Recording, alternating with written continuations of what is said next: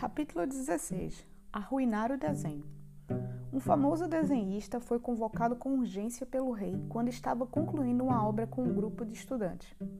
Eles estavam havia sete anos aprendendo com ele, portanto conhecia sua técnica quase perfeitamente. Antes de retirar-se, disse a eles: Este trabalho já está delineado. Deixo uma única instrução: colori-lo. Os alunos aceitaram honrados a tarefa e prometeram dedicar-lhe todo o esforço. Quando o mestre foi embora, todos os estudantes elogiaram o trabalho, exceto um deles, que permaneceu calado. Seus colegas perguntaram-lhe a causa do seu silêncio, e o estudante respondeu: O mestre sempre pinta um ramo de flor de lótus no vaso.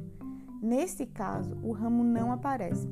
Com certeza, ao ir embora com tanta pressa, esqueceu de fazê-lo pintarei o ramo faltante. E quando o mestre retornou e viu o quadro, enfureceu-se. Depositei minha confiança em vocês e me enganaram. Por que não seguiram minhas instruções? Este não é um vaso comum, mas um recipiente para conter água benta. Agora a obra está arruinada. O estudante envergonhado compreendeu que era mais importante respeitar a vontade do criador da obra que tentar melhorá-la segundo o seu próprio critério. Scott Adams ele fala o seguinte, que criatividade é permitir-se cometer erros. Arte é saber com os quais ficar. Nossa, é incrível, né? E eu queria saber de vocês o que é que passa na cabeça de vocês sobre essa passagem.